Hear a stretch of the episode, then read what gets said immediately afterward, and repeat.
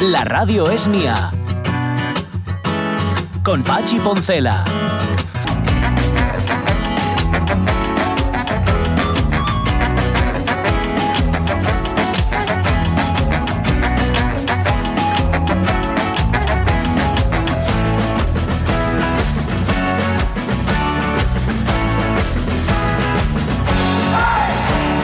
Las 11 y 7 minutos de la mañana, Rego pide, Juan Manuel Rodríguez Rego, Mm. oyente emérito de, y fan destacado además de Hoy por Hoy, Hoy, hoy por Hoy, este es un programa de la SER, ¿no?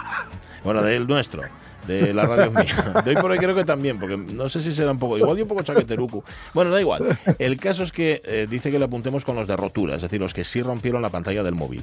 Lo- pero no Mm. fue, el- mira, tiene que ver con lo que decías tú también, tiene que ver contra algo que sea puntiagudo. Lo, lo de él fue un acizallamiento. Lo dejé sobre los intermitentes de la furgoneta, puerta trasera que abre hacia arriba. Me cambiaba. Como tenía prisa, olvidé que lo tenía allí. ¡Zas! ¡Cis! Cierro con prisa. Y ¡zas! Como no cerraba con clip, ¡cis! Se acabó el móvil. Claro, es que está. ahí no hay pantalla antibalas. Que... No, no que, que eso, eso sí, es que es como ir a mala leche contra el móvil. Es, es como, Claro, cebarte, claro. ¿no? Con él. Eso no, no debe, no tiene que ser así. Em, dice, hecho mucha gracia mm, lo que, dice, lo que dice eh, Cristina Fernández, oyente de la radio mía, emérita también, por cierto. Mm. Bueno, no sé si es emérita o no, porque ahora como te ponen la bobada esa de fan destacado, va, digo bobada en el sentido de que va, es que me imagino que será por las interacciones. Pues sí, Cristina es fan Sí. destacada. Dice, Pachi, ¿y es consciente de que el chiste de Pinito del Oro no llegará más que a los que somos talludinos? Eso sí, yo reíme un cacho. Bien, dijimos que eh, Fran de la Jungla, Jesús Calleja, eh, Juanito Yarzábal, etcétera, tenían muchas más posibilidades de que se le rompiera el móvil que cualquiera de nosotros.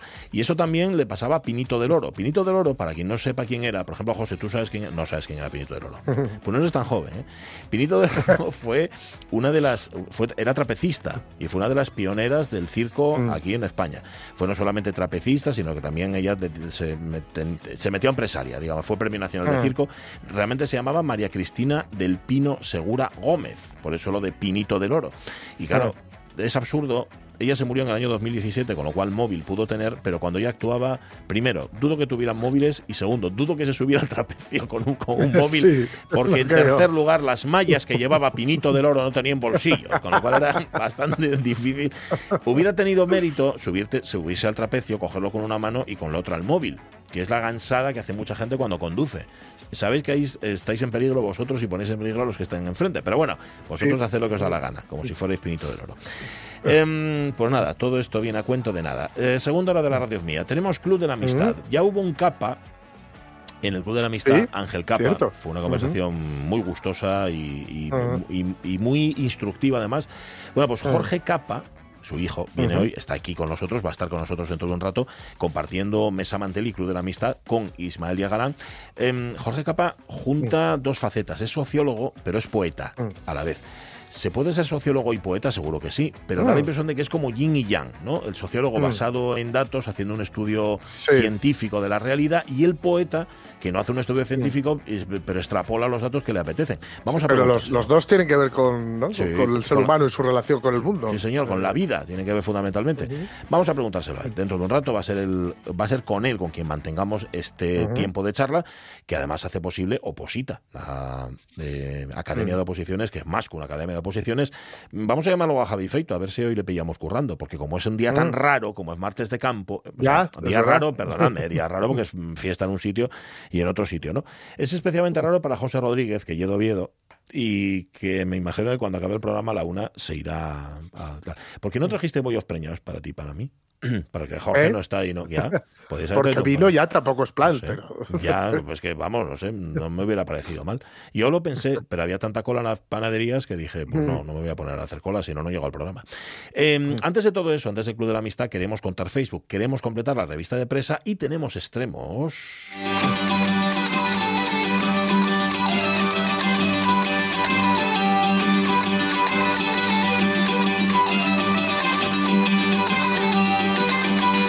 Sabéis que los extremos lo que hacemos es contar lo que cuentan otros, pero es que no tenemos nuestra red de enviados especiales está es francamente magra, bastante escasa, así que no tenemos no tenemos quien nos no, no, podemos siquiera utilizar el plural para no, ni siquiera. Entonces, ¿qué es lo que hacemos? Lo cogemos el, el, periódico, los periódicos de Asturias y contamos cosas que ocurren en las salas de Asturias.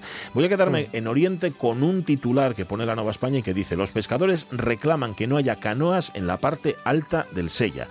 Los pescadores del río ya se están preparando contra lo que viene. Lo que viene es el aluvión de, porque todo el mundo baja al Sella, el aluvión de canoas, de barques, de todo lo demás. estuvieron, en el, estuvieron con alumnos del Colegio de Arriondas, los de la sociedad El Esmerillón, que es una sociedad de pescadores. De hecho, estuvo ahí su presidente, Antón Caldevilla. Estuvieron soltando en el cauce del Sella 5.000 alevines de trucha.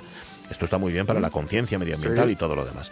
Dice, eh, dice el Esmerillón y dice Caldevilla que no se debería navegar de Arriondas hacia arriba porque no hay calado para conservar la biodiversidad del agua y porque los peces sufren. Así que nada, es lo que dejan los pescadores ahí en el aire y esperemos que les hagan caso.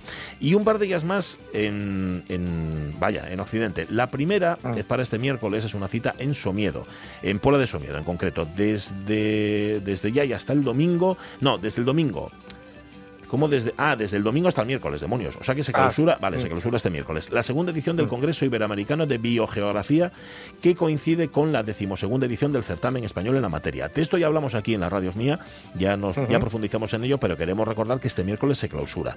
Hablan de patrimonio, vulnerabilidad, en general de la naturaleza atlántica y se va a desarrollar, se desarrolla de hecho desde el miércoles en el Centro de Recepción e Interpretación del Parque Natural de Somiedo. Hay expertos de muchos sitios, de Brasil, de Costa Rica o de México y están todos ahí disfrutando, me imagino que mucho. Y en Vegadeo, este viernes vuelve la Feria de Muestras, que supone, dice la Nueva España, la vuelta a la normalidad. La Feria de Muestras de Vegadeo, que cumple, atención, 57 mm. ediciones, ni más ni menos, que pasa de 4 a 3 días de duración. Pero está muy bien, mm. aunque reduzcan días, que vuelva, que, vuelva a ser normal. Claro, porque pues sí, pues sí. más de las que hice yo. Bueno, yo, ¿eh? sí, sobre todo mm, yo me hacía montaje y desmontaje. Sí. Estar allí creo que he estado así como yo qué sé, dos o tres veces el primer, el primer día, pero eh, vamos, ojalá vuelva a ese volumen. ¿eh? Era alucinante la cantidad de gente que, pasaba por ahí. Alucinante. Pues mira, alucinante.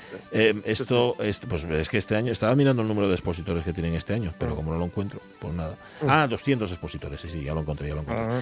Dicen que, este, que tiene muchas ganas, lo dice el alcalde, lo dicen los comerciantes, ¿cómo no van a tener muchas ganas? Esto, Hombre, ya ves, esto ya ves. Pues nada, mm. nos alegra muchísimo que vuelva a la normalidad, será Recordemos, este viernes, Feria de Muestras, y señor, con 200 expositores. En Vegadeo, pasaos por ahí porque merece la pena. Vegadeo merece mucho, mucho la pena. De hecho, mira, hicieron una campaña para contarnos el tramo del Camino de Santiago, que es el camino histórico que pasa por allí, por Vegadeo. Claro, si tú vas por el puente, por el puente de Todos los Santos, te ahorras un montón de kilómetros. Ya, te ahorras un montón de kilómetros, pero te pierdes la, parte guapa, es decir, te pierdes Vegadeo, que es un concello que tiene un, vamos, tiene unas eh, eh, todo, el paisaje, las vistas, la, historia, todo, todo, todo. Mm. Así que mira, hacedlo por el mm. otro lado y ya veréis cómo descubrir. No perdéis el tiempo, al contrario, ganáis otras muchas cosas. Mm. Once y cuarto. Vale, antes del Facebook completamos revista de presa. Tira. Ahí. Vamos.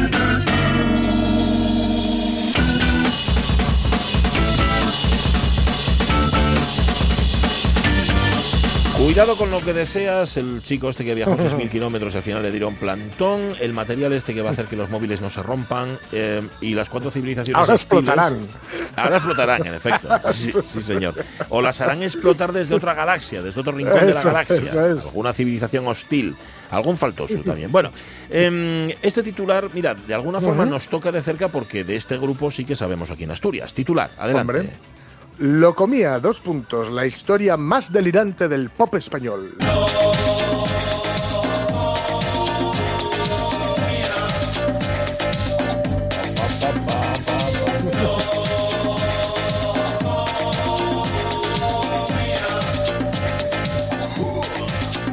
Decíamos que nos toca de cerca porque el fallecido Santos Blanco era, asturiano y formó parte de, lo comía. ¿Dónde cuentan la historia del grupo? Mira, lo cuentan, hay un docu, que ahora mismo no recuerdo dónde, en qué plataforma está, luego os lo miro y os digo, que hay, bueno, pues hay un documental que habla de ello porque, digamos, utiliza lo comía para hablar de la España de finales de los 80 ¿no? Que estos eh, lo comía, pues yo creo que andan por el 88, 89, ¿no? Casi los, casi los 90 ya.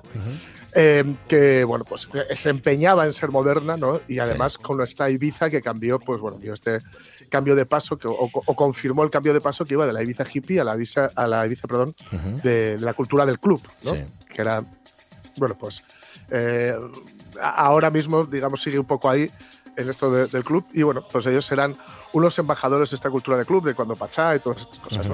Claro, entonces em, en, esto está en el país un reportaje bastante largo y bastante alucinante. bastante alucinante, no el reportaje, o sea, el reportaje está muy bien. Alucinante la vida de, sobre todo, Xavier Font, que ya tiene 60 añinos, que es el fundador. Es un poco, sabéis que hubo muchos cambios de, de, formación. De, miembros, ¿no? De formación, etcétera. Y solo os voy a leer em, una, parte de la introducción del reportaje, ¿no? Dice, Xavier Font, Barcelona, 60 años, luce un tatuaje de motivos sépticos que le cubre toda la calva de su cabeza, un poco como los Matamoros, uno de los dos, Kiko o Coto, no sé cuál es, del trío Matamoros o del dúo Matamoros. Se lo hizo justo después de salir de la cárcel. Fue condenado en 2012 por tráfico de drogas a tres años de reclusión. Font pasó tres meses en prisión y consiguió el régimen abierto por buena conducta, es decir, libertad durante el día, pero debía dormir en el centro barcelonés. Cuando quedó libre en 2015, atención, se marchó a vivir a Cuba, se casó con su suegra para que ella consiguiese los papeles y estuvo allí seis años. Se casó con su suegra. está, bien, que hayan explicado el por qué, para que consiguiese los papeles. Claro, claro. Bueno, y ese es el primer párrafo, o sea, nada más. este es el primer párrafo. A partir de ahí pues habla un poco, que bueno, tampoco vamos a destripar ahora porque llevaría un cachito, de la historia de, todo lo que sucedió alrededor de, de Locomía, que es, además tenía eh, pues un look muy, muy espectacular, ¿no? Con las sombreras, los abanicos, todas estas cosas. Y que, bueno, eh, claro, estaban en el medio de, pues precisamente de ese huracán que era la, la Ibiza eh, de finales de los 80 con, toda la cultura club, etcétera, y que, claro, era muy difícil salir indemne de, ese huracán. Y ellos, además, mm. eh, bueno, comentaban, digamos, la, locura del ojo del huracán. Pues sí. Fue en 2018 cuando se moría Santos Blanco y además en unas circunstancias poco agradables. Tenía solamente 46 años, se murió en Gijón, en el albergue Covadonga, se murió. Sí. Eh, bastante solo, la verdad. Tremendo, y, ¿eh? Y, en un contraste total y absoluto con lo que era lo comía. Todo ese brilli brilli, todo ese fulgor se acabó rápido. Claro, sí sí, sí, Es que es muy difícil manejar eh, esto de cabalgar, cabalgar el dragón. Es muy difícil, en fin, llevarle por donde tú quieres. Lo más habitual es caerse. Sí, sí, sí. Bueno, ¿qué es lo que nos pasa a nosotros aquí en la radio? Sube la música. Sí. no sé cómo lo hacemos. La historia de la comía, buscadla en el país. Es bastante aleccionadora e instructiva. Venga, que nos quedan dos. Atención, adelante. Las desconocidas amantes de Felipe de Edimburgo, dos puntos de Daphne du Maurier, con la que estuvo 40 años, a la actriz Covina Wright. ¡Lo sabía! Algo te olías tú, ¿eh? hombre, hombre, los que vemos la serie de Crown, Que, es cuando, que es cuando yo empecé a interesarme un poco por esta familia real, y más que nada porque como todas las grandes series, como siempre decimos, como decíamos ayer del cine bélico, mmm, van más allá del hecho histórico que narran o del, o del, o del marco histórico en el que se desarrollan. Es decir, The Crown habla de la condición humana, ¿no?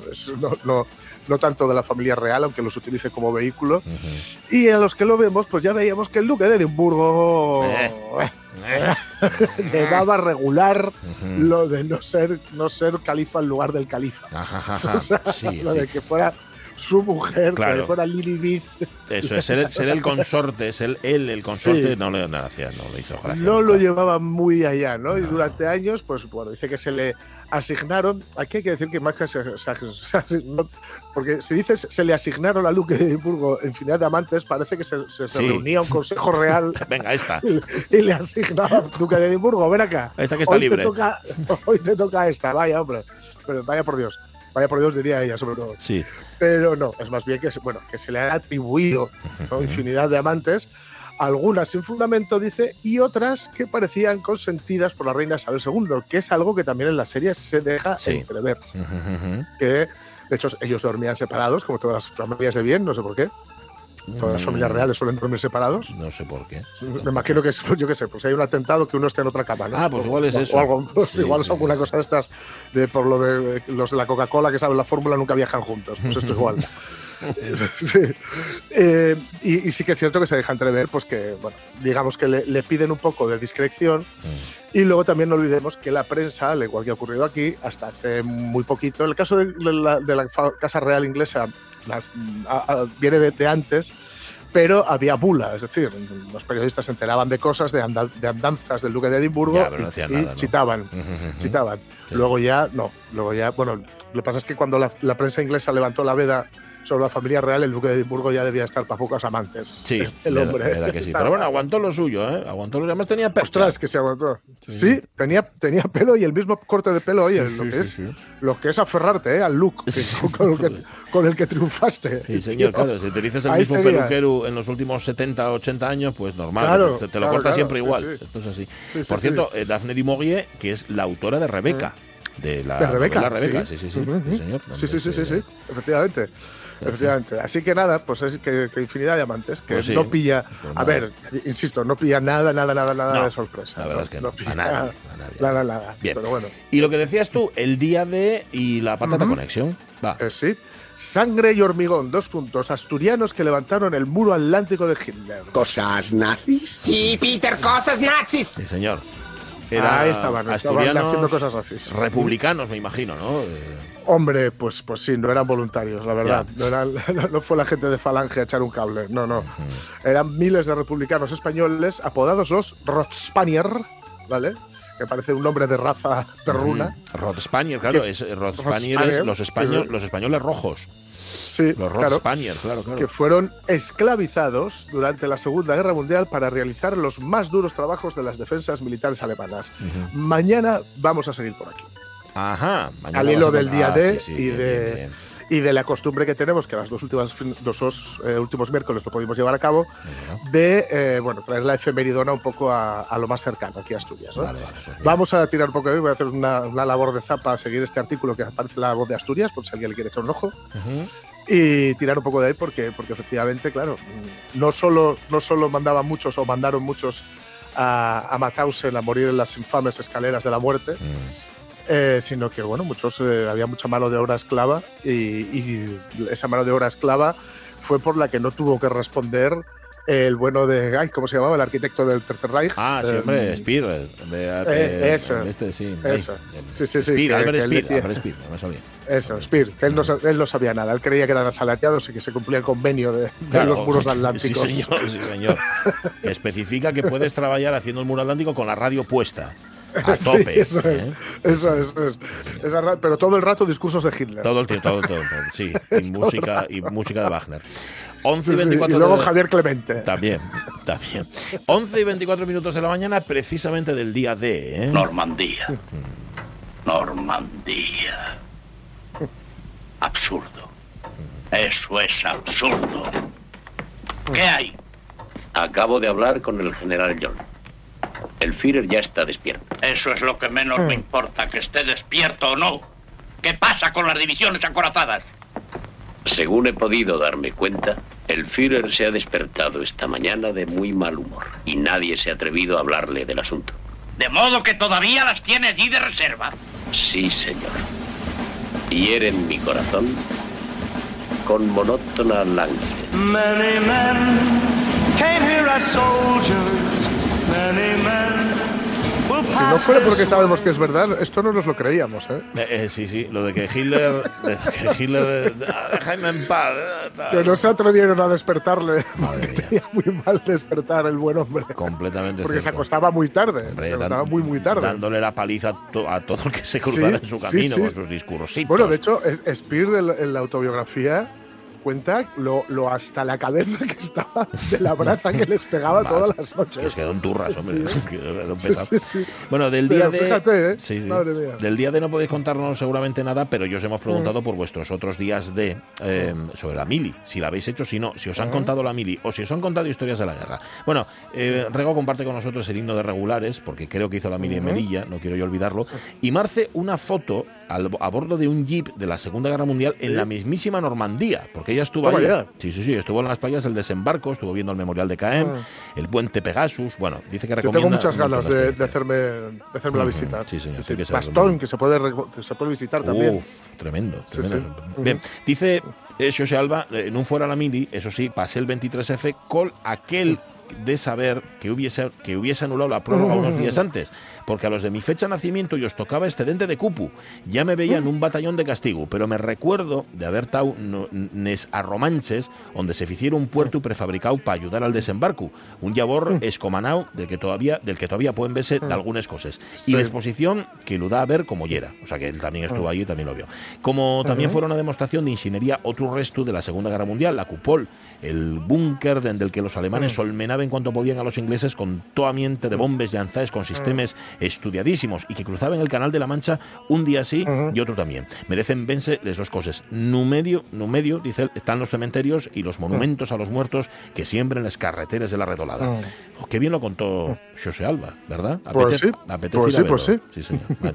Em, ¿Tienes el Facebook delante? ¿Tienes al Ojar? Sí, sí, sí, sí. ¿Qué cuenta? Dice, hice, hice la mili, pero de contársela a nadie ni de que me la cuenten. Muy bien. 13 meses de mi vida desaparecidos del mapa. Encima no me acordé de pedir prórroga y con 18 años vestido de Uf. verde. Dice, Menos mal que estuve en intervención, que ya en la notaría militar, y no pegué ni golpes. Bueno. Mi abuelo y uno de mis tíos, que fueron profesionales del ejército, no precisamente del bando vencedor de la guerra, en mi familia solo fuimos tres a la mili. Encima los tres primos, parece que en todos los sentidos esto de primo. Y como postdata, dice que se estrenó, creo que ayer en USA y en el Reino Unido, una serie sobre los Sex Pistols, efectivamente. Anda. Próximamente la película aquí. Lo más curioso ya que la está poniendo en Disney Plus, efectivamente, Punk y Disney. No sé si me captáis. Qué cosa más rara, ¿no? Sí, sí, sí. bueno, oye, Yo no. me imagino que le- tengo entre ganas y miedo de ver esa serie. Ya, ya, no me Porque- extraña. Porque la historia de los Sex Pistols contada por Disney, aunque por otro lado, teniendo en cuenta que era un grupo fabricado como Take That, Es verdad. pues, pues te- les pega todo. Es verdad, es verdad. Dice María Somuñiz, mi abuelín papi combatió en la guerra civil, me contó muchas cosas y muy duras que vivió de, durante y después. Me contó el hambre y el miedo que pasó. Me contó que en invierno en el frente de Teruel derretían nieve para poder beber y que les importaba bien poco si al abrir una lata de sardinas estaba en mal estado, se las comían igualmente. Le dieron por muerto dos veces. Dos veces. Casi termina en una fosa una de esas veces. Alguien gritó, este un respira. Y muchas más historias que no cuentan los libros. La pena es que no hemos aprendido nada de esto o no hemos escuchado a los que sufrieron y seguimos enzarzados en discusiones absurdas. Seguimos empeñados en alimentar el odio y así nos luce el pelo. En fin, feliz martes de campo. Dice Pepita Pérez que la mejor mili fue la de mi pa, que la madre preparó y papeles para que librara por hijo de viuda. Y mi pa embarcó voluntario en el Juan Sebastián Elcano y anduvo por todo el mundo. Anda, O sea toma ya. por una parte la madre preparando los papeles y por otra él haciendo Sí, lo que le daba la para gana. uno al otro. Pues que vamos. Me hizo muchísima gracia, dice Salva, Salva Fernández, vivir intensamente aquella etapa de la vida. Pierdes el trabajo, te rapan el pelo, te meten en un tren y te mandan al quinto carajo y allí, junto con miles de víctimas, haces el tonto bajo la supervisión de una banda de psicópatas de ideología fascistoide. ¿Qué más se puede pedir con 21 años? Quien quiera detalles bien contados, ahí tiene uno de los primeros libros de Antonio Muñoz Molina, Ardor Guerrero. Probablemente porque estábamos lejos, buena parte de aquel grupo de asturianos que allí nos conocimos, seguimos cultivando aquella amistad que tuvo su origen en la solidaridad, por lo que en aquel lejano 78 nos pareció un destierro.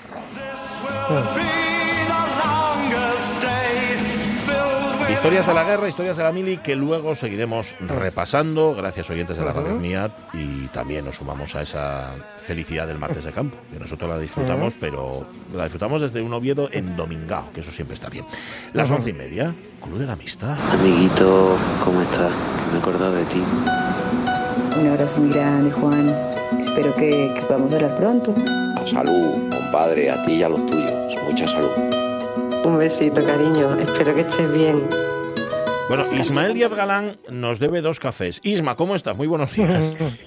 Muy buenas. Esperemos que pase este momento tan atareado laboral y, Bueno, y bueno, estarán hechos sin problema. Ya sabes, Sa- yo sabes me que- asocio al café rápido. No, Oye, sabes- Jorge, antes de nada, Sí, sí. Saludarte a través tuyo a tu hermano que lo vi ayer totalmente recuperado y vamos. Sí, está bien, está bien, va bien la cosa, va bien la estaba- cosa, Estaba sí, para sí. jugar, estaba para jugar el domingo incluso. O sea, ¿Verdad? Está fino, fino, fino el tío. Sí, no, pero que me dio vergüenza ponerme a vez, sí señor. Así que nada, eh, una cosa que quería hacer pública, aunque sea privada, porque Sí, es mucha alegría la verdad. Muy bien, muy bien. si- son buenas noticias, Y eh, la segunda, mejor que si me públicas. permites, Sí. eh, Pati, es que he hecho en falta a Sonia. No sé si también está en las alturas. o- o Está estoy- aprovechando el martes de campo y el puente correspondiente. Ah, claro. Pues a disfrutarlo, Sonia. Ella sé que nos merece. estás escuchando, porque no hay día de descanso que no sigas escuchando la radio. Entonces le mando un saludo. Muy bien, es mucho decir, pero está bien. Em, oye, lo que no sé es si hoy curran en oposita. Déjame que tengo ya a Javi Feito, déjame preguntarle. Javi, ¿curráis hoy? Buenos días. Pues mira, después de muchos años sí, porque no porque no teníamos, no había días para, para cuadrar los horarios y entonces al final martes de campo toca toca dar las clases como como bueno como un día normal y corriente sí. Bueno a ver todo sea por el bien de la oposición y por el bien de los opositores no que porque perder un día a ver ellos tampoco lo perderían pero claro no están bajo vuestra directriz bajo bajo lo que vosotros mandáis. Lo que pasa es que como van cuadrando, nosotros organizamos los horarios de, de un día de la semana concreto y entonces al final, si tienes treinta y pico clases o cuarenta o las que sean, a final de año no encuentras martes habilitados o lunes o jueves o sábados, entonces al final siempre tienes que meter algún día algún día festivo. De todas las maneras, ahora mismo en estas fechas lo más importante es que la gente, mm, aunque está mal decirlo así, que reserven las plazas sí. porque luego mm. porque luego a final de a final de verano tal ya la cosa queda muy colgada en muchos grupos ya no quedan plazas mm. y entonces la gente que quiere ir presencial se quedan sin, sin posibilidad de hacer el, el acceso presencial online se puede hacer perfectamente pero bueno el que quiere ir presencial tiene que apurar un poco porque si no los grupos eh, se van llenando y, ya no hay opciones de conseguir plaza. Vale, vale. Bueno, está, está, bien saberlo porque evidentemente esto no llega no como la goma, no, no, como el chicle, no se estira y caben los que caben y son los que son, ¿no? sí, sí, sí, sí, sí, bueno, y aparte como tampoco metes grupos grandes, pues entonces... Entonces, bueno, las aulas son pequeñas y los grupos son pequeños. Entonces, al final, porque si no a la gente no la vas a poder atender bien. ¿De cuánto? ¿De cuánta gente son los grupos, Javi? Bueno, pues ah, depende. Igual hay grupos de cuatro, hay grupos de ocho, hay grupos de doce, depende, pero están ahí entre los doce, trece, por ahí más o menos. Y luego alguno que se pueda conectar online. Bueno, que lo de online, por cierto, no sé si lo hablamos ya otras veces, ¿esto vino, vino con la pandemia o ya lo hacíais antes? No, esto vino, esto vino con, vino con la pandemia.Nosotros al final compramos un sistema súper profesionalizado de videoconferencia en el que, bueno, el profesor no lleva ni micrófono, o sea, que tiene una calidad de imagen y sonido muy buena. Y luego la ventaja es que nada más acabar la clase te genera una URL y con esa URL puedes visualizar la clase cuando quieras. Mm, Entonces queda la clase queda la clase grabada y durante un tiempo pues la tenemos ahí en la plataforma a disposición del, del alumno. O sea que si tienes clase el martes y no puedes ir el martes, no pasa mm. nada, porque, porque tú te puedes conectar en directo o te puedes conectar luego en diferido. Ajá, bueno, pues está muy bien. A ver, que siempre decimos lo malo que trajo la pandemia, también, también a las empresas, en este caso a Oposita, os hizo adaptaros, ¿no? Dice, a ver, a ver cómo lo vamos a hacer. Me imagino que el primer, lo primero fue susto, ¿no? Pero luego os, os adaptasteis bien, vaya. Bueno, luego te vas, claro, te vas adaptando. Te queda otra. El de pandemia pues, pues obviamente hubo gente que se dio de baja y tal, y nos adaptamos con los materiales que había en aquel momento, pero luego nada, luego, como digo yo, hicimos la inversión de, de tres años, la, inversión de, los beneficios de tres años exclusivamente dedicados a, a, material online, o sea, sistemas de, de videoconferencia con, con, pantallas digitales potentísimas, o sea, ya prácticamente no necesitamos ni ordenadores, porque las propias pantallas ya tienen su propio ordenador dentro y todo. O sea, en ese sentido... Hay, hay que invertir, ¿no? Si no inviertes... Sí, sí, sí, sí, sí, no, está claro. Y luego, oye, pues la gente luego iba pillando el COVID, entonces, eh, oye, que no puedo ir, que estoy 15 días. Pues nada, lo veías desde casa, tranquilamente. Y no perdías el tiempo y, podías seguir. No, no, no, no, no, claro. De hecho, yo, fíjate, eh, a algún alumno le digo, ¿dónde vives? no sé, en Llanes, en Ribadesella, tal. Yo le diría, yo no iría a la academia, porque entre que vas, te desplazas, no sé qué, desde casa lo ves fenomenal, estás sentado, es verdad que estás delante de la pantalla, pero vamos, eh, lo que escribe el profesor en la pantalla digital te sale a ti en el ordenador. O sea, no lo estás viendo a través de una cámara, te sale directamente en tu propia pantalla, ¿no? Entonces, bueno, la calidad es muy buena y, en ese sentido, eso sí es verdad que nos marca la diferencia con, con cualquier otra empresa del sector. Vamos. Pues nada, id a internet oposita con dos T's, ¿eh? oposita.es e informaros. Javi, gracias, un abrazo. Bueno, un abrazo para todos. Y, gracias por hacer posible esta conversación. Trabajen todos los días, Isma, son como tú y como yo. No, Terrible. No lo dejan, no lo dejan nunca. Eh, yo te presenté a Javi como la única persona que conozco que el cerebro vive conectado permanentemente. Yo creo que cuando duerme también está haciendo proyectos y horarios y mil historias así. Seguramente, seguramente. Bueno, oye, como nosotros somos... Yo lo que, lo, yo creo que lamento, Pacho, es no poder hablarte del tema del día, porque claro, yo de la mili por razones obvias no, no será, ¿eh? para, será para otro día que, que, dediques tiempo a los que hicimos posible con sacrificio de nuestras vidas sí, señor, sí, personales, el que ya no haya más milio. Oye, parece, parece mentira, pero ser eh, objetor de conciencia en determinadas épocas no hace tanto, no hace tanto era en efecto eh, jugártela, ¿eh? Pues sí, mi insumisión, que fui uno de los primeros eh, con José, también es un hostelero famoso en, Fijón, fuimos los primeros insumisos en Asturias y si nos supuso estar pendientes de cárcel, pues varios años. Bueno, bueno, pues eso lo hablamos, eso lo charlamos otro día. Pero es que ya tenemos al teléfono, a... no quieres, ¿eh? No, no, que obvio, que obvio. Ah, que, vale, vale. Hoy, toca, hoy, no, hoy, toca los que se vistieron de kaki, como decía uno de los oyentes, pues se dedicaron a estar bajo estructuras fascistas aguantando ahí el como pudieron. Sí, señor, sí, señor. No, te decía que ya tenemos al teléfono, como somos una emisora pobre, solo tenemos dos líneas y entonces no podíamos tenerlos a los dos, a Javi y a ti y además a nuestro invitado, al que tú vas a presentar, Isma. ¿Quién es? Sí, además por vía ancha, aunque haya dos líneas, estás de vía ancha porque está más cerca bueno, a un hermano de esos que conoces en, el fluir de la vida, ¿no? En un afluente que, en el que solo eh, se nada contracorriente y ahí hay poca gente y nos encontramos fácil, ¿no? Entonces, ah. Jorge Capa es eh, pues una persona que siempre sintonizas cuando estás haciendo una lucha en la que te encuentras eh, un poco solo y necesitas valientes como ah. él y lo dice su propia profesión, ¿no? Que a pesar de los estudios de sociología, como decís en la presentación, es un tipo que apostó por la por la poesía, ¿no? pues ah. contracorriente de este mundo, ¿no? Y, incluso, no sé, me gustaría empezar por ahí que nos dijese nuestro amigo Jorge Capa eh, si aquello de la poesía es un arma de futuro, es para algún futuro que veamos, porque si no está complicado seguir diciendo esa, ese poema, ese verso precioso de León Felipe que cantaba también eh, Paco Ibáñez, ¿no? Sí, señor. Jorge Capa, ¿cómo estás, Jorge? Buenos días. ¿Qué tal? Buenos días, encantado de estar con vosotros. Bueno, un gusto tenerte aquí. Es una apuesta, mm, lo, de, lo de apostar por la poesía, lo de me decido por la poesía, eso se hace, me imagino, no sé si pensándoselo mucho o no pensándoselo, es decir, no te da tiempo ni siquiera a pensártelo. Mm.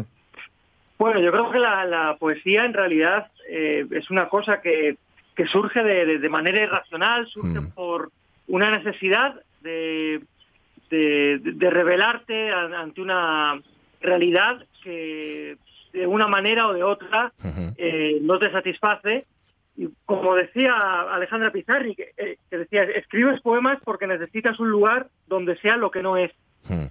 Yo creo que en realidad todo el arte surge desde ahí, surge desde una reacción ante, ante la realidad y una manera de encontrar otro lugar, una manera de, de, liberar las emociones o las reflexiones que guardas dentro. Y bueno, así es como surgió mi, mi poesía, no surgió de una manera racional de decir voy a sentarme, voy a empezar a escribir poemas, no, los poemas me empezaron a llegar, empezaron a, a fluir como, como una necesidad que tenía de, expresar muchas emociones y bueno, de ahí continuó hasta, hasta el día de hoy. Eh, teníamos una duda, eh, Jorge, porque un sociólogo, tú eres licenciado en Sociología por la Universidad Complutense de Madrid, digamos que analiza el mundo y analiza la vida con datos y, le pone toda la racionalidad posible. Digamos que tienes el, claro y el oscuro, el yin y el yang, es decir, el poeta sería el reverso del sociólogo. Bueno, lo, que aporta la sociología eh, es una mirada global y una mirada eh, profunda de, cómo funciona la sociedad, de, qué mecanismos tiene el poder para, para lograr eh, alienar a la gente y, de alguna manera esa, esa mirada produce una insatisfacción, produce una desazón que, de alguna manera se puede canalizar de manera artística. Es verdad que la, que la sociología es una ciencia social y por tanto va ligada a, una reflexión relacionada con, con, datos que se obtienen en, estudios, pero, pero creo que el, que el arte necesita de alguna manera, aunque sea inconscientemente, esa, esa desazón, esa, esa rebeldía ante, ante las cuestiones sociales que, que, que, no te gustan, que te inquietan y que te hacen pues ponerte a escribir un poema o que te hacen ponerte a dibujar un cuadro, algo que te, que te, que te lleva a un lugar, como digo, distinto al de la realidad, ¿no? Totalmente. Eh, oye, antes de que nos metamos, porque ya, ya, hemos entrado, y además fue Isma el culpable, mm. fue el que introdujo el tema, aquí hacemos una pregunta, la primera pregunta que hacemos siempre tiene que ver con vuestro con vuestra relación, con la relación entre Ismael Díaz Galán y Jorge Capa. Jorge, ¿cómo os conocisteis, Isma y tú? Pues yo creo que nos conocimos en, en Twitter.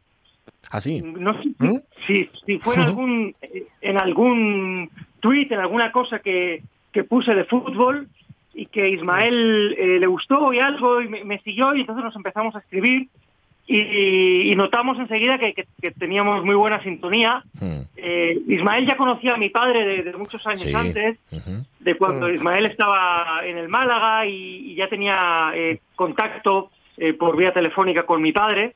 Entonces, bueno, años, años después, ya te digo, yo creo que fue a raíz de, Twitter, pero bueno, enseguida vimos que teníamos una, una visión muy común, no solo del fútbol, sino de, de la vida. Y bueno, pues enseguida conectamos y, bueno, hemos tenido muchísima relación y muchísimo contacto desde entonces. ¿Coincide, Sisma, en la versión de Jorge? Sí, sí, sí, sí, sí, sí. más que la del padre, que el padre creía que era Jorge quien nos había presentado, pero lo que dice, él ya en Málaga había contactado con él por, por distintos amigos comunes.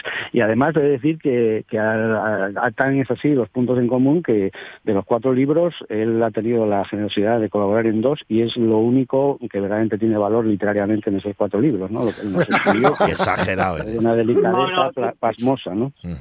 Tiene, tienen valor muy bueno los libros porque Ismael, eh, precisamente de lo, de, lo, que estaba hablando, Ismael aporta una mirada reflexiva y una mirada profunda eh, que se aplica al fútbol, pero que se puede aplicar a la vida, bueno, de un fútbol que se rige por unos valores y por unos conceptos que, cada vez son más banales y que, bueno, Ismael trata de, desenmascararlo y, y, devolverle al fútbol la, profundidad que merece. ¿no?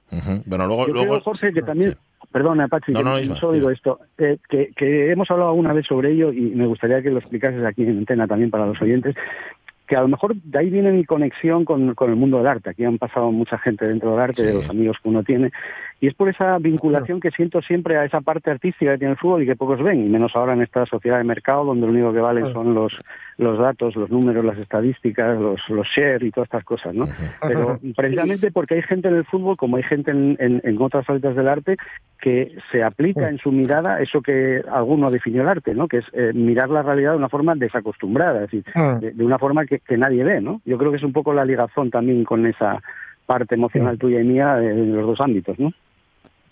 Sí, sí, por supuesto, por supuesto. La, la, la, emoción por la belleza, la emoción por un pase, la emoción por un regate, que, que, además, eh, cuando, cuando son bien ejecutados, eh, son además muy productivos, son además muy efectivos, con lo cual, eh, evidentemente, la relación entre, la, entre, la, entre el arte, entre la belleza y, y el éxito, por así llamarlo, a nivel deportivo de los triunfos, está mucho más relacionado de lo que de lo que parece. Ah. En la sociedad parece que que para para que salgan las cosas bien hay que hay que dejar de lado el cómo, hay que dejar de lado la manera de hacer las cosas ah. y cuando cuando es al revés, cuando precisamente el tener un camino, el tener una idea, el tener un modelo, el darle ah. continuidad a eso seguramente te acerque mucho más al éxito que, el apostarlo todo a la casualidad. Yo, fíjate, leí, eh, revisando un poco la figura de Jorge Capa, luego hablaremos eh, de su libro más, eh, más reciente y hablaremos de su poesía, pero ya que ha sacado Isma, Isma siempre me dice, no vamos a hablar de fútbol, siempre saca el tema del fútbol, pero ¿qué vas a hacer?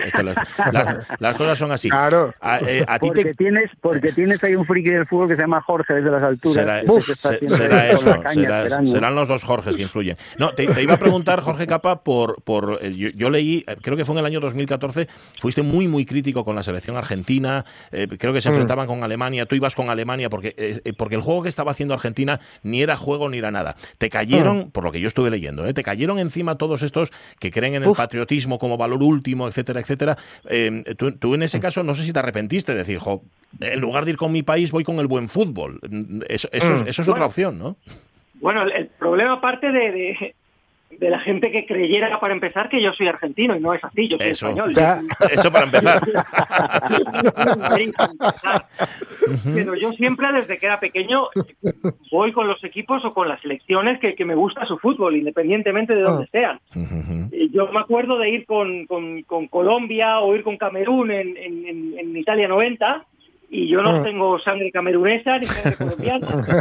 yo siempre he ido con, con, la gente, con los equipos que me gustan y como me parece que, cada uno debe ir con mm. quien quiera y con quien, con quien más le guste. Pero bueno, en este caso habría un, alguna gente que pensaría que yo había nacido en Argentina, pero, pero no sí, yo soy español, entonces no, tiene nada que ver. bueno, era, era, un tema que no, que no tenía mucha importancia, la verdad. Claro, no, un poco lo que, lo que decía Eduardo Galeano, ¿no? Que él decía que era un un pedigüeño del fútbol, que él iba por los estadios pidiendo una gotita de buen fútbol.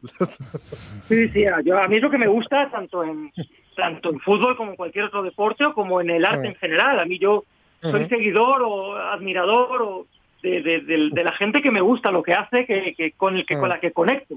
Que no tiene por qué ser necesariamente de manera objetiva eh, quien, lo hace mejor, hay gustos distintos, pero sí yo sé cuál es el mío y, bueno, y con, con, qué tipo de, artistas o, equipos o deportistas conecto, ¿no? Y eso es lo que, lo que trato de, de para echar un cable a Apache y salir de este barro del fútbol, que no tiene ni idea, eh, decir que esa reflexión que decías muy interesante de, de, de, las formas y lo práctico, eh, no, no tiene nada que ver con la eficacia, ¿no? Porque si solo valiese el, fin de las cosas, eh, comeríamos con las manos, ¿no? Y sin embargo usamos tenedores, cuchillos, manteles, platos. Es decir, que la forma de hacer las cosas también tiene que ver con la practicidad, por mucho que aquellos que llaman a los que hablamos esto en el fútbol, pues poetas, filósofos, como un insulto, ¿no? Cuando ya, ya es la forma más elogiosa que pueden dirigirse a mí, llamarme poeta o filósofo. Yo creo que es un poco la necesidad de creer que lo práctico es siempre lo inmediato, ¿no? El microondas, la hamburguesas y todo lo que se hace rápido, ¿no? Y bueno, creo que, en la vida cotidiana vemos que no es así, ¿no? Así es. Así es. Oye, eh, he entrado en tu, en, tu Twitter, Jorge, Jorge Capa, y entre las cosas que dices, que es que eres sociólogo, que eres poeta y que eres de izquierdas. Esto en Twitter, en, sí, sí, pero lo pone tal cual, de izquierdas. Esto en un pozo de. en un ¿eh? pozo de rencor, en efecto, como es Twitter, es ir provocando, ¿ya? No, bueno, yo creo que es, es definirse, por supuesto, para, para bueno para que quien entre en mi perfil eh, sepa sepa qué atenerse no claro, claro, sepa qué atenerse. Sí, simplemente yo creo que es una una, una, una buena presentación porque porque bueno yo creo que que la ideología es algo que, que, debería ser eh, algo que defina a, todo el mundo no pero bueno Twitter como muchos otros lugares también pues muchas veces la gente trata de de esconder sus ideas, trata de decir lo que quede bien, lo que genere más retweets, eh, y trata de no identificarse mucho con, con, las cosas y porque tiene miedo desde la reacción que pueda tener otra gente, bueno, en fin, ya sabemos cómo funciona eso, pero, pero bueno, yo creo que, que, presentarme por mi ideología política me parece que, bueno, es una, una manera de mirar el mundo, no solo la política, y que, que bueno, que es algo que me define, sí. Vale, eh, ser de izquierdas en 2022, ¿qué supone, Jorge? Pues mm, mucha insatisfacción, por supuesto, porque siempre sabes que vas a estar del lado débil, eh, sabes que vas a ser minoría y sabes que siempre vas a estar en búsqueda de, una sociedad mejor, que eso va a ser dificilísimo. Eh, y sabes que, vas a, estar en defensa de un concepto cada vez más en desuso, porque hemos llegado a un día en el que a una sociedad en la que no ser declaradamente de derechas parece que ya es ser de izquierdas, ¿no? Y eso eh, no es ser de izquierda, lo que mucha gente confunde a veces es ser progre con ser de izquierdas. Y yo creo que ser de izquierdas es estar en búsqueda de una sociedad mejor, de revelarte siempre al poder, saber que vas a ser incómodo, saber que vas a ser minoría, pero que vas a estar de, lo que tú entiendes que es en defensa de la, de la mayoría social, en defensa de un modelo de sociedad más justo y, que, mm. pueda generar verdaderos progresos a, nivel colectivo. ¿no? Y un punto sin retorno, digamos, hoy en día, Jorge, donde ya hay candidatos que desprecian tanto la ideología que se presentan con el proyecto político que van a defender en blanco y lo vota la mm. gente. Mm. Sí, claro, no, no, me extraña. La gente seguía más por si le cae bien o no le cae bien el candidato, por si eh, le inspira más o menos confianza según viste. Eh, estamos en una sociedad completamente mm, mediatizada y, por tanto condicionada en, lo que la gente piensa, en lo que la gente decide. Se nos hace creer que como sociedad somos libres de elegir a mm. quién votar y de elegir qué sociedad querer y no es así. Eh, se suele votar a quien al final los medios de comunicación te dicen que tienes que votar o acabas en última instancia conformándote con lo menos malo El mal menor. no vaya a ser que llegue otra cosa peor, me voy a conformar con lo menos malo.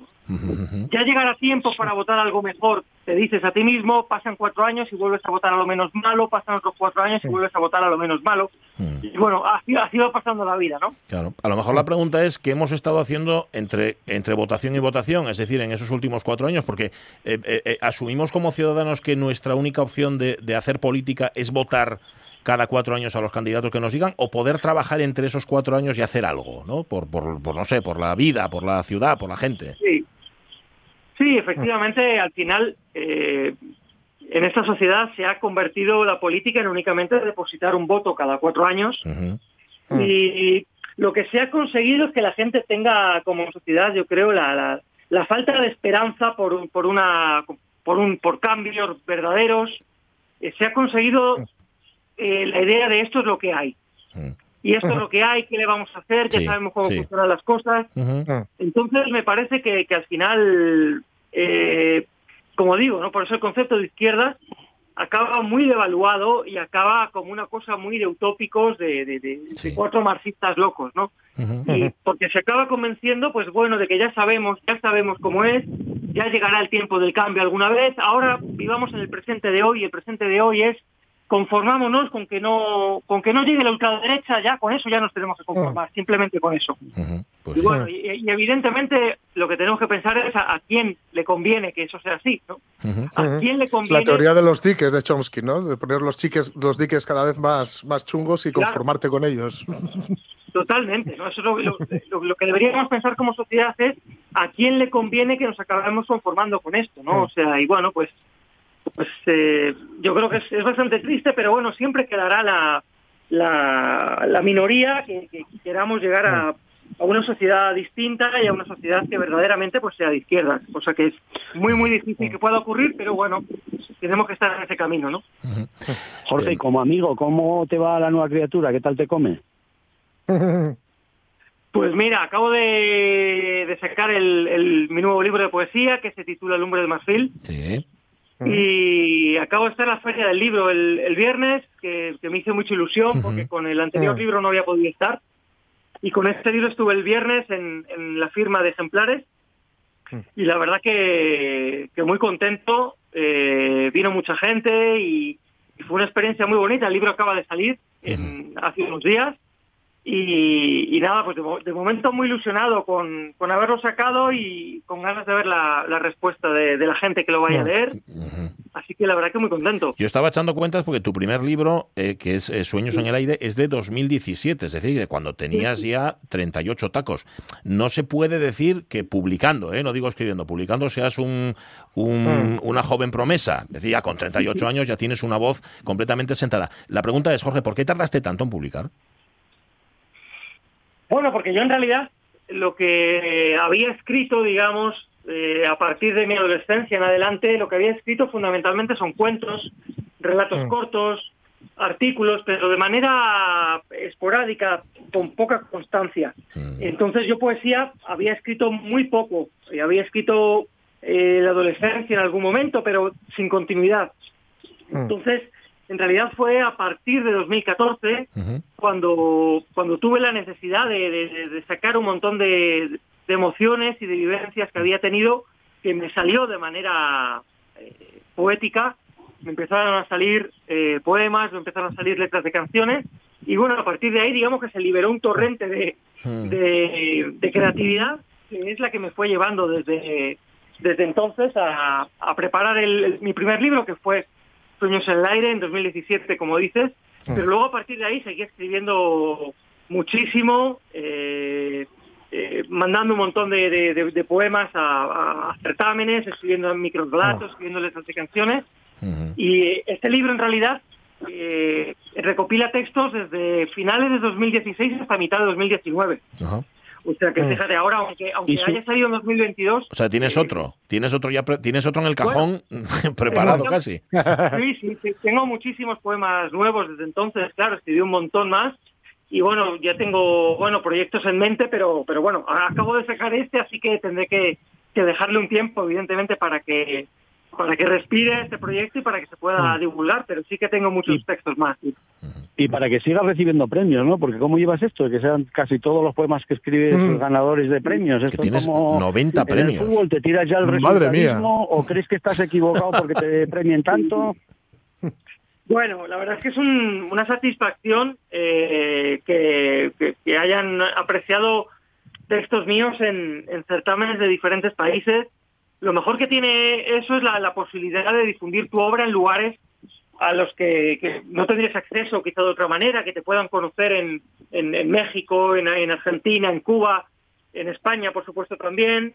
El, poder viajar a, las entregas de premios, que es algo que es muy gratificante porque te encuentras con otra con otra gente que es como tú, que, que escribe, que tiene la ilusión de publicar y sobre todo sirve para eso, ¿no? Para como reconocimiento de lo que escribes y, y para tener contacto con otros autores y llegar a otra gente. La verdad que lo, lo valoro mucho y estoy muy contento porque porque sí que estoy teniendo pues bueno la fortuna de de, de- de ganar bastantes galardones en, en este tiempo, sí.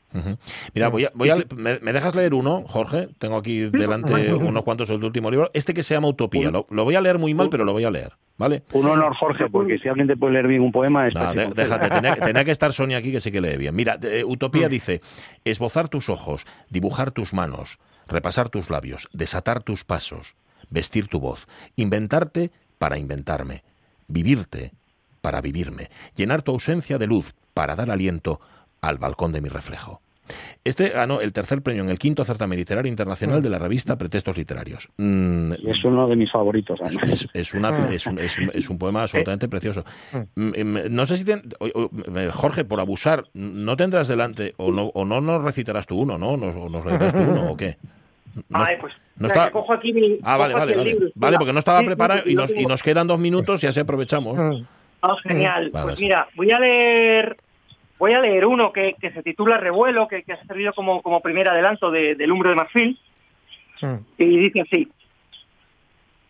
En el costado del fuego, cuando la noche se desarma y giran entremezcladas las sombras de la desdicha, asoma un verso de arrojo inevitable. Asoma y susurra el pulso de su tobogán indemne, impetuoso y sutil, como el zigzaguear de una cometa. El costado del fuego se vuelve indomable, se vuelve indomable mientras delira y me llama y me desnuda y me revive y se convierte en un nido hasta que la noche serpentea en su silueta y con un soplo fugaz la revuelve, la recorre y la vacía, echa a volar sin rumbo y lentamente se apaga. Se apaga la noche, se escurre el silencio y en mi pecho se cobijan las cenizas del costado del fuego. Y es al dormir cuando las cenizas se revelan urgentes y revolotean en mis ojos y arden en mis labios y hacen de mi vida la estela de una hoguera donde el fuego infatigable es un espejo de este fuego que nunca deja de soñar, que ruge a mi costado. No imagino mejor forma de terminar esta conversación. Jorge Capa, muchísimas No. gracias. Un abrazo. Muchísimas gracias a Grandísimo vosotros, abrazo. encantado de, Un haber abrazo. Un placer. Isma, hasta Salud. dentro de dos martes. Cuídate mucho. Un placer, poesía en la radio mañanera. Sí, Vaya señor. lujo. Vaya lujo.